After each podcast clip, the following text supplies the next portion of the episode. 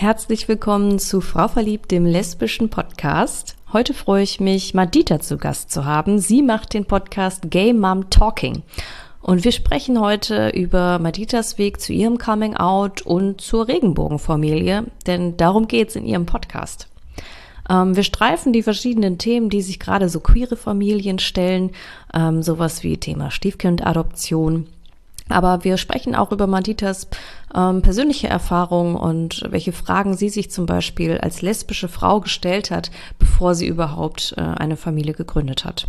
Und ja, ich wünsche euch ganz viel Spaß bei diesem Interview, das letztlich auf der Feststellung endet, dass Queersein großartig ist. Viel Spaß!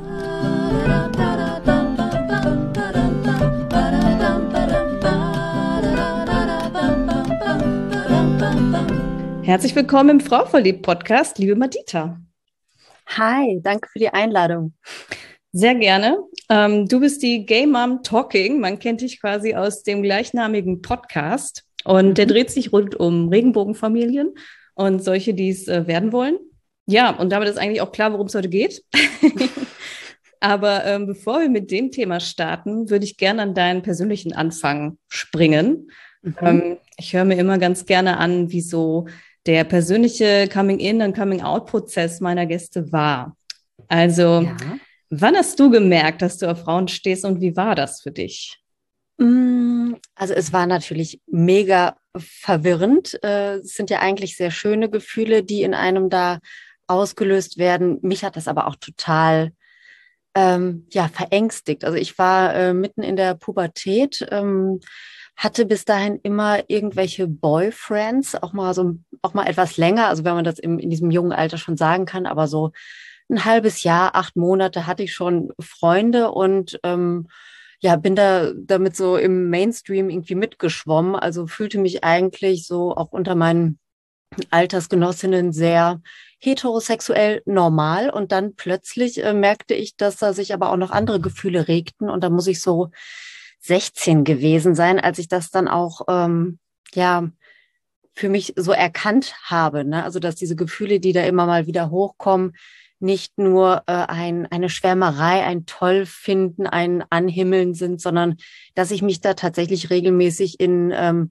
Mädchen oder auch in junge Frauen äh, verknalle, ohne es äh, so benennen zu können. Aber so mit 16 war echt so der Zeitpunkt, wo für mich klar war, nee, das kann ich jetzt auch vor mir selber nicht mehr verstecken und leugnen. Es ist so, ne? Ich, ich irgendwas ist da und dem möchte ich gerne nachgehen.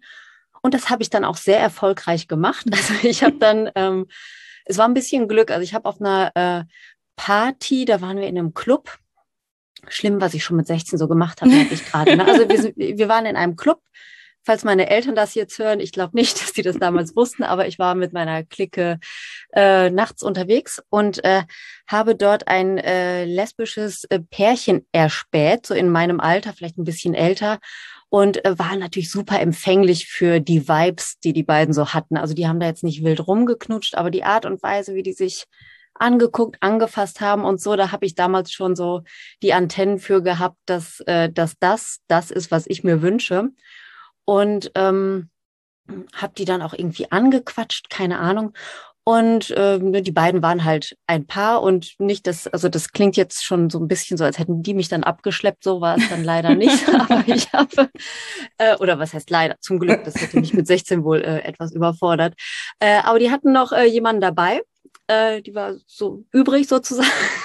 naja, so habe ich dann äh, meine erste Freundin kennengelernt, äh, die äh, ja habe ich dann an dem Abend auch in dem Club äh, näher kennengelernt und habe da dann auch das erste Mal mit einer Frau ähm, rumgeknutscht, äh, war total äh, erleuchtet irgendwie, ne? also merkte wirklich, okay, das ist das, was, was ich mir wünsche, so soll es sich eigentlich anfühlen und jetzt weiß ich, was mir ähm, vorher fehlte und ich hatte zum Glück dann auch den Mut, dass ich äh, dem ja, dass ich das nicht weiter verstecken wollte. Also ich war dann sehr schnell auch so im Freundeskreis geoutet. Also natürlich erstmal so der innere Prozess, den hast du ja gerade angesprochen. Das ging, natürlich noch mal ein bisschen weiter. Ne? Ich kann mich noch erinnern, dass ich am Anfang auch ganz gerne gesagt habe, äh, dass ich mich als äh, bisexuell identifiziere, was totaler Quatsch war. Ne? Aber das war halt so ein bisschen noch so ja. das Ding dazwischen, was noch etwas anerkannter war. Also es hat dann noch ein Weilchen gedauert, bis ich das Wort Lesbe auch äh, stolz in den Mund nehmen konnte. Und äh, ja, und dann ging es immer so weiter. Also bis ich bei meinen Eltern dann geoutet war und so hat es noch mal ein Weilchen gedauert, aber so ab 16 kann ich sagen, da hat meine Karriere als Lesbe begonnen und habe es nicht bereut. Sehr zufrieden. Sehr schön. Das ist ja echt äh, ideal gelaufen. Ne? Also im Real Life dann einfach in, in andere reinzulaufen, auch direkt Kontakt zu denen zu knüpfen mhm. und dabei auch die erste Freundin zu finden, beneidenswert. Ja, ja also ich habe ja auch, äh, ne, wenn ich in, in deinem Podcast oder auch an anderen Stellen mal so Coming-out-Geschichten höre, die haben sehr oft auch was äh, mit dem Internet oder auch schon mit Dating-Apps zu tun oder so. Und damals, äh, also ich weiß auch nicht, wie lange ich das noch so ausgehalten hätte, niemanden zu treffen. Ne? Aber ich glaube, ich wäre dann einfach in irgendeine Jugendgruppe vielleicht mal reingestolpert und hätte mal geguckt, wie es, äh, wie es dort so ist. Aber zum damaligen Zeitpunkt äh, gab es keine Dating-Apps. Es gab sehr schlechte Websites, wie ich dann später festgestellt habe. Aber ähm, ich hatte gar keinen Computer. Also wir hatten so ein so Modem-Anschluss bei uns zu Hause und ich durfte in Ausnahmefällen mal an den Computer meines Vaters. Und wenn ich dann da auf www.lilalust.de gegangen wäre, dann hätte der das gesehen und das wäre nicht gut gewesen. Und deswegen äh, habe ich da Glück gehabt. Ja, das stimmt. Ist das Thema Online-Dating komplett an dir vorbeigegangen? Bist du so, so eine Glückliche? Nein, nein, nein.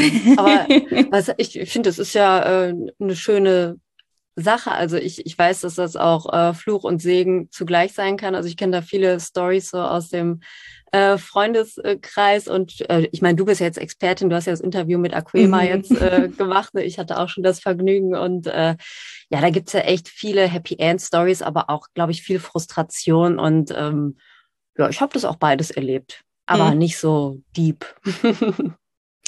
ähm, nee, du hast ja auch dann offensichtlich eine Partnerschaft gefunden. Ja. Denn du bist jetzt auch eine Gay Mom. Ha? Ja, richtig. Ähm, ihr habt zwei Kinder mittlerweile, ähm, mhm. beide jeweils eins ausgetragen.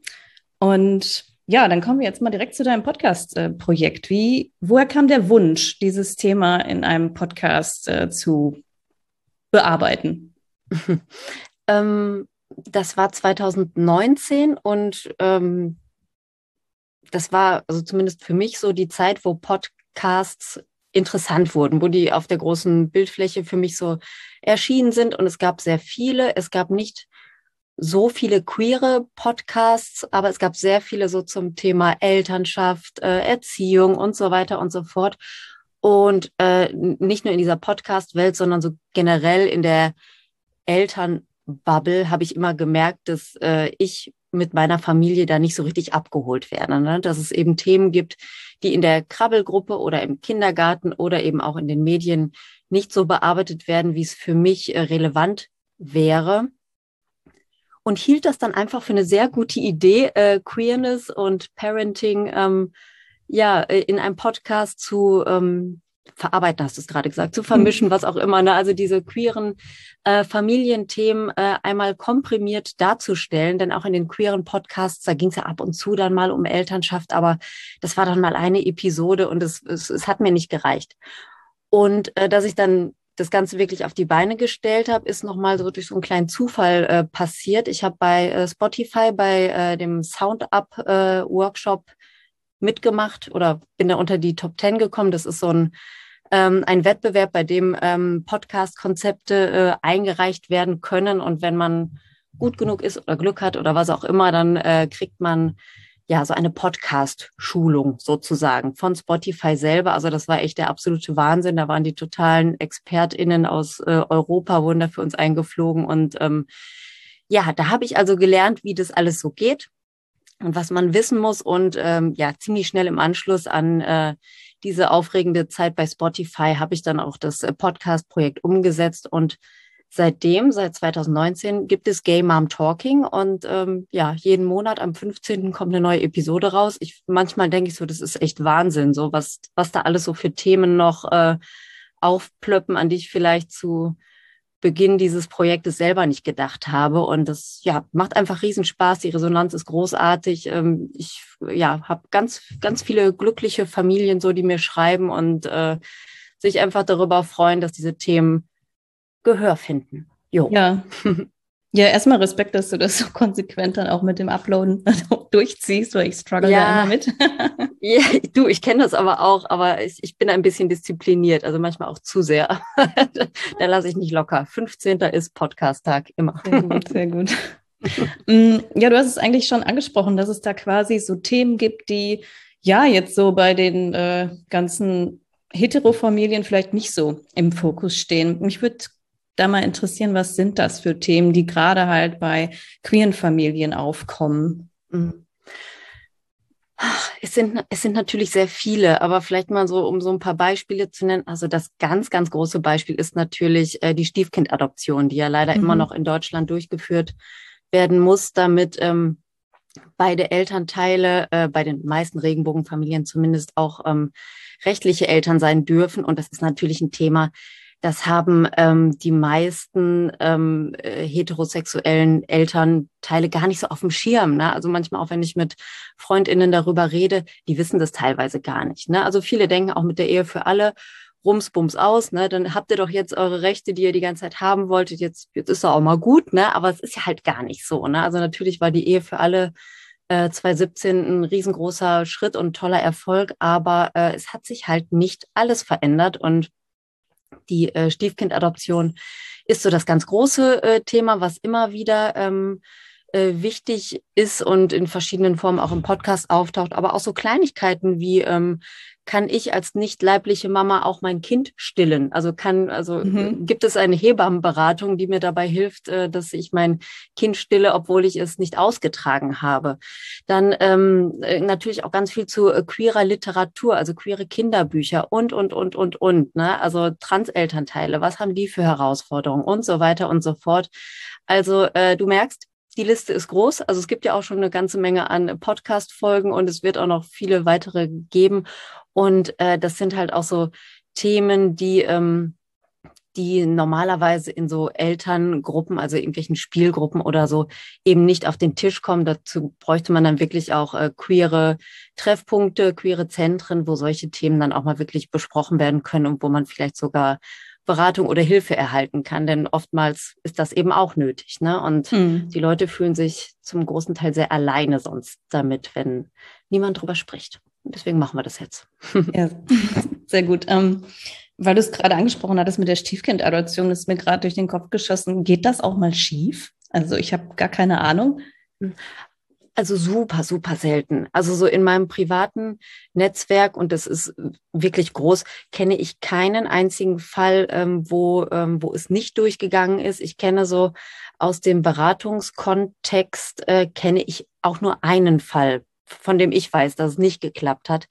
Also in der Regel ist das keine große Sache und trotzdem ist es eine große Sache mhm. für die Familie nämlich. Ähm, ja, Genau, aber in der Regel funktioniert das Immerhin. meistens reibungslos. Ne? Aber das ist als, äh, als äh, junge Familie ist das eine Riesenherausforderung. Ne? Also für die allermeisten mit sehr viel Stress verbunden. Es äh, kostet auch Geld, es kostet auch Zeit. Unsere Steuergelder werden auch dafür eingesetzt und so weiter und so fort. Und das Schlimmste ist natürlich, dass das Kind bis zum ähm, Zeitpunkt des Abschlusses der Adoption eben nicht äh, komplett abgesichert ist. Ne? Also das ist natürlich mhm. das, was äh, so das größte Ärgernis dabei ist. Aber ich weiß auch noch, also wie, wie gestresst meine Frau und ich bei der ersten Adoption waren. Das ist einfach kein schöner Zustand. Ne? Aber ja, in der Regel äh, funktioniert das alles und mal schneller, mal langsamer, aber mhm. es geht meistens durch. Ähm, in, in deinem Podcast, da habe ich in einer Folge ähm, gehört, habt ihr darüber gesprochen, dass euch schon öfter mal passiert ist, ähm, gefragt worden zu sein, wer denn eigentlich die richtige Mutter ist. Ja. Ähm, wie geht man mit sowas um? Es kommt ja immer auf den Kontext an. Ne? Also ich, die Formulierung ist natürlich sehr, sehr, sehr, sehr ungeschickt gewählt, aber also ich, oh, ich finde das wirklich immer schwierig. Ne? Es kommt immer auch auf meine persönliche Stimmung an dem Tag an. Ähm, aber also ich habe es ja gerade erzählt, seit ich 16 bin, lebe ich offen lesbisch. Das heißt, ich habe schon Diskriminierungserfahrungen gemacht, auch bevor ich Mutter äh, wurde. Und äh, ich versuche, gerade seit ich äh, Elternteil bin, da ein bisschen sanftmütiger zu sein. Aber trotzdem möchte ich immer sehr viel erklären und aufklären.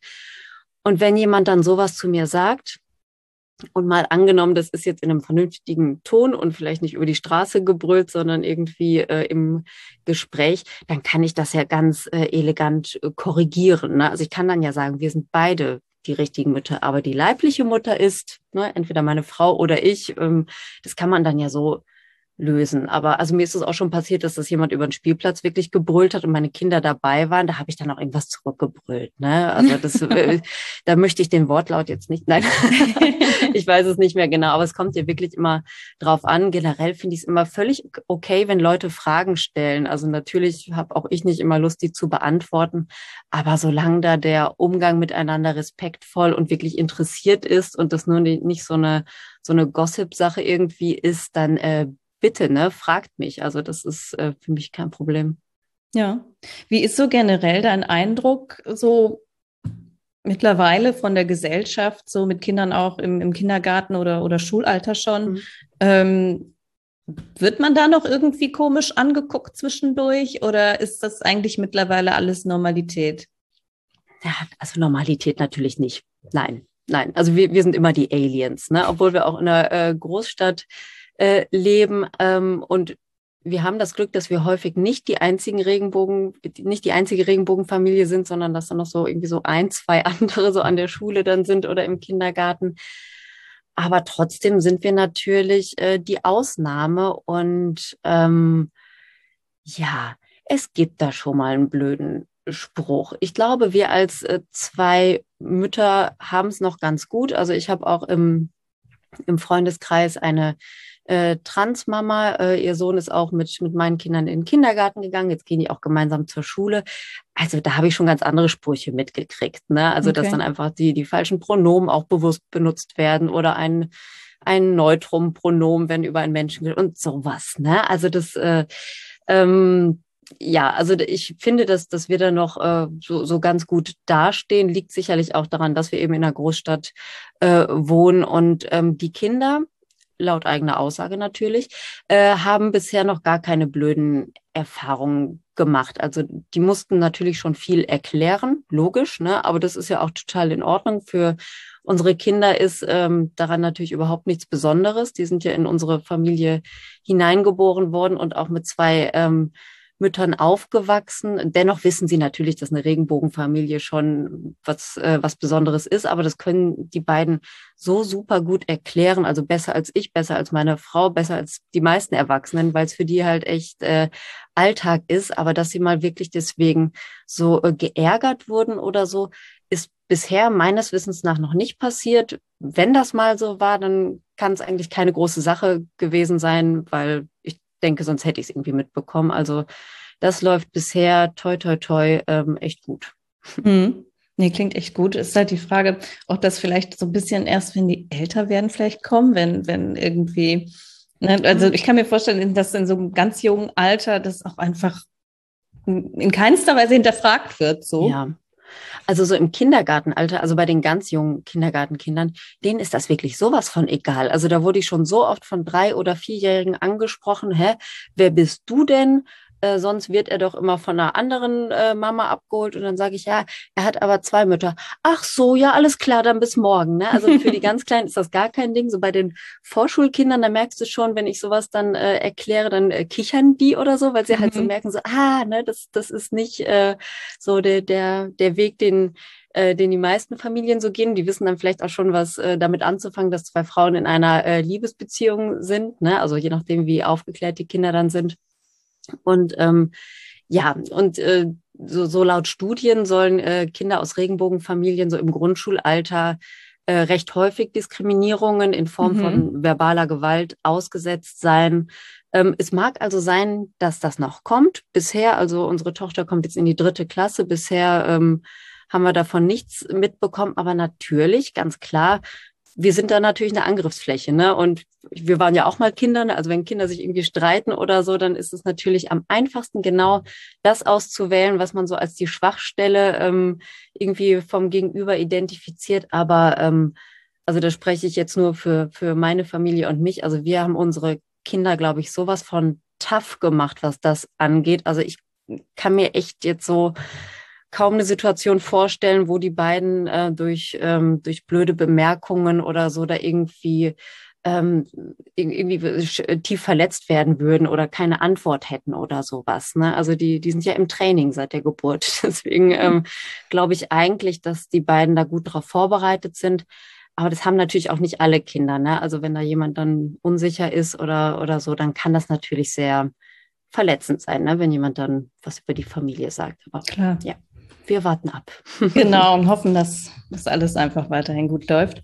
Ähm, Jetzt ist das ja ähm, für ein homosexuelles Pärchen nicht super schnell und einfach gemacht mit der Familiengründung.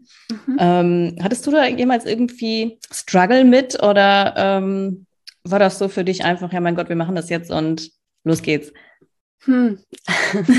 äh, also Struggle hatte ich schon. Äh, das war aber eher so mein eigener innerer Prozess, also diese, diese Fragestellung, ähm, darf ich das überhaupt? Darf ich als äh, lesbische Frau ähm, Mutter sein? Darf ich ein Kind in die Welt setzen? Ne? Ist, oder, oder ist das vielleicht für das Kind gar nicht gut? Oder wie wird mein Kind dann wahrgenommen? Kann ich mit meiner Partnerin eine Familie gründen, die genauso wertvoll ist wie andere Familien? Also solche Fragen, die ich heutzutage völlig absurd finde, äh, habe ich mir natürlich so in meinem ähm, Erwachsenenalter äh, alle gestellt und nicht nur einmal. Ne? Und das äh, das ist schon, äh, glaube ich, etwas, was auch sehr ähm, ja besonders ist, sehr queer ist. Ne? Wir müssen uns ja über alles irgendwie Gedanken machen und wenn wir dann über ähm, noch uns Gedanken über ungeborene Menschen und deren Wohlergehen machen, ist es natürlich schon ähm, ja sehr herausfordernd. Also ich weiß noch, dass ich da ganz schön ähm, mit mir selber äh, gerungen habe, weil ich das auch damals schon so ein bisschen komisch fand, ne? weil ich eigentlich immer äh, sehr, sehr gerne lesbisch gelebt habe und äh, auch ja sehr selbstbewusst war. Aber bei dem Familienthema habe ich dann echt nochmal so einen kleinen Rückzieher gemacht und musste dann nochmal in mich gehen und äh, mir klar darüber werden, ob ich auch das packe. So, mhm. ne? Und ob das auch äh, zu verantworten ist. Ähm, dann kam irgendwann so der Zeitpunkt, als ich in einer äh, festen Partnerschaft ähm, war und auch dachte, ja, auch ne, die, die Frau, die jetzt an meiner Seite ist, die äh, kann ich mir ähm, auch gut vorstellen, um eine Familie, also oh, dass ich mit ihr eine Familie gründe. Und dann ging es eigentlich relativ schnell. Also als dann bei mir so äh, irgendwie der Groschen gefallen war, ähm, musste ich natürlich noch meine Frau überzeugen.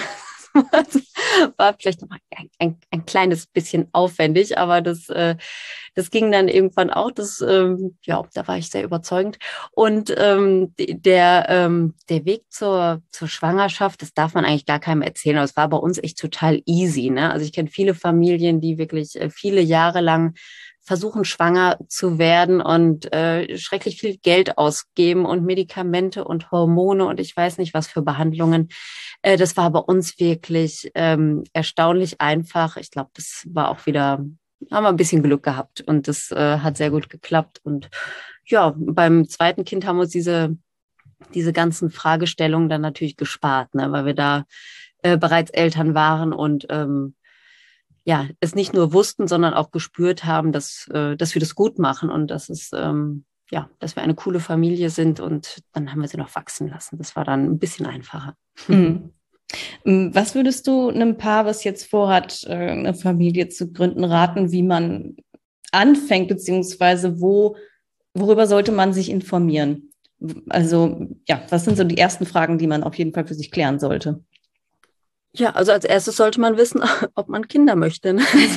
ja, das, das wäre gut.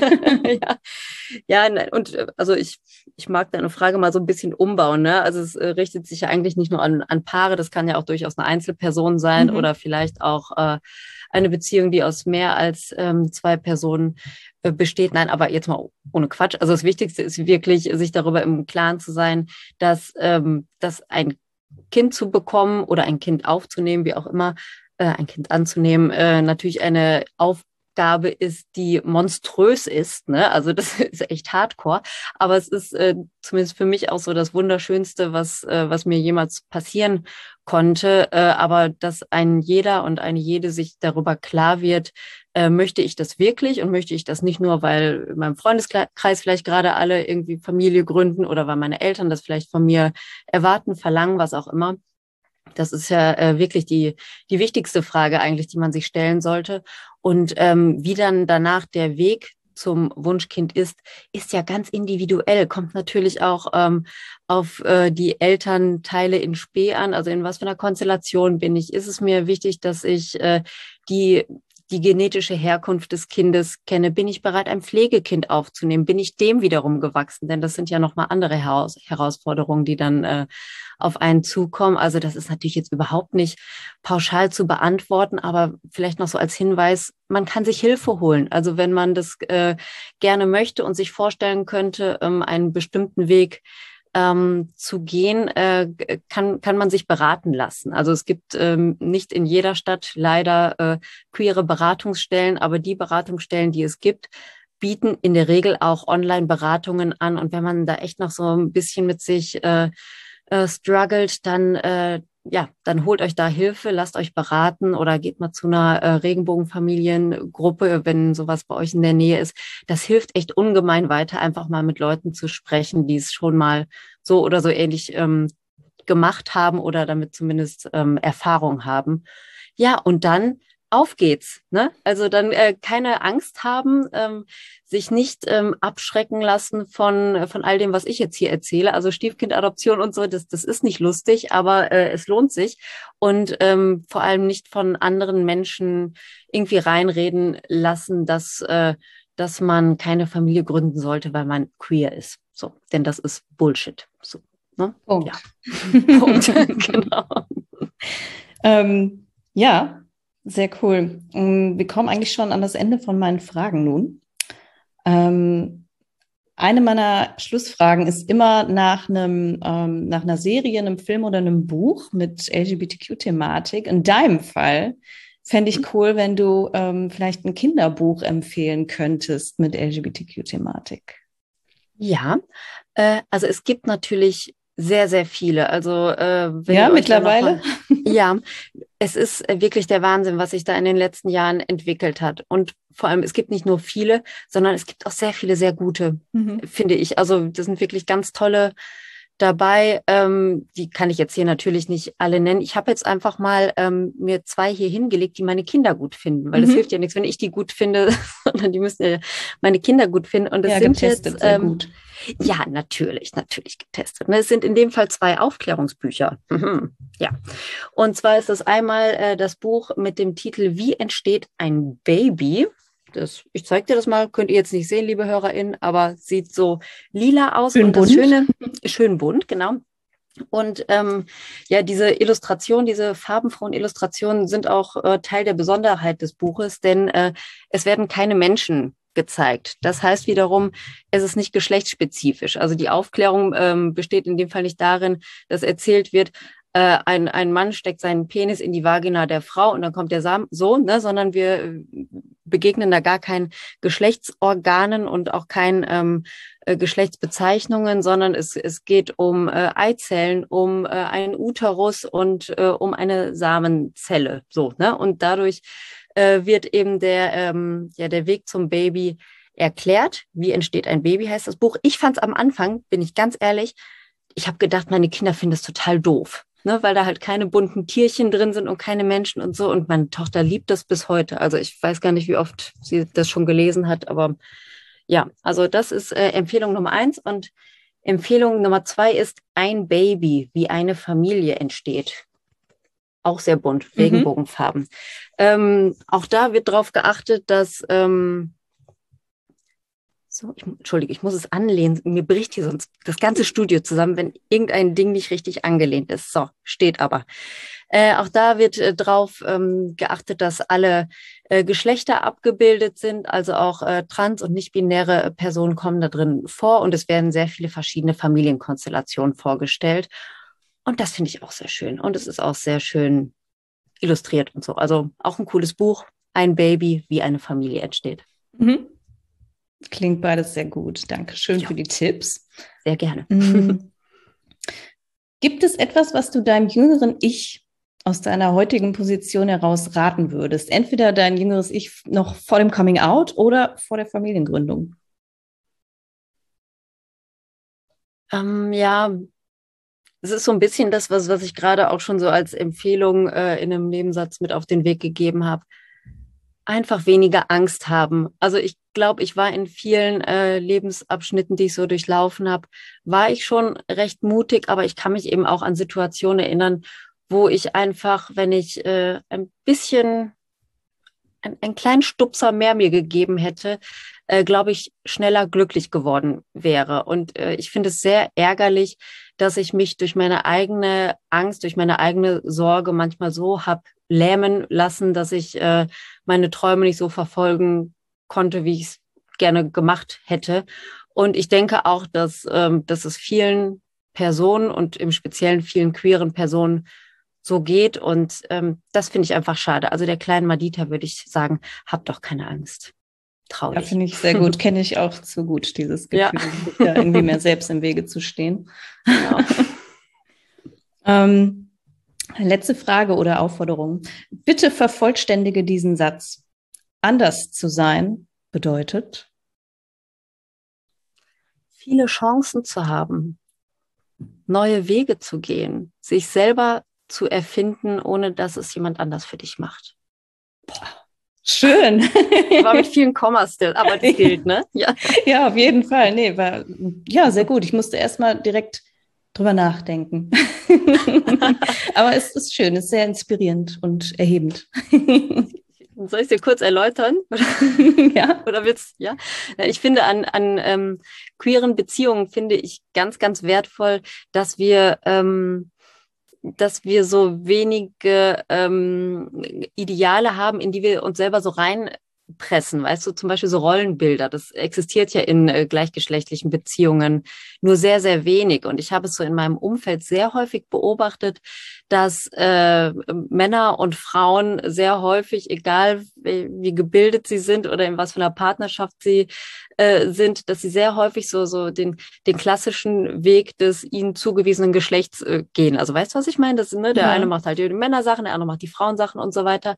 Und äh, ich finde es auf der einen Seite natürlich sehr schade, gerade für jüngere Queers, dass es ähm, relativ wenig Vorbilder gibt, so was Beziehungsführung und so weiter angibt im, angeht im queeren Bereich.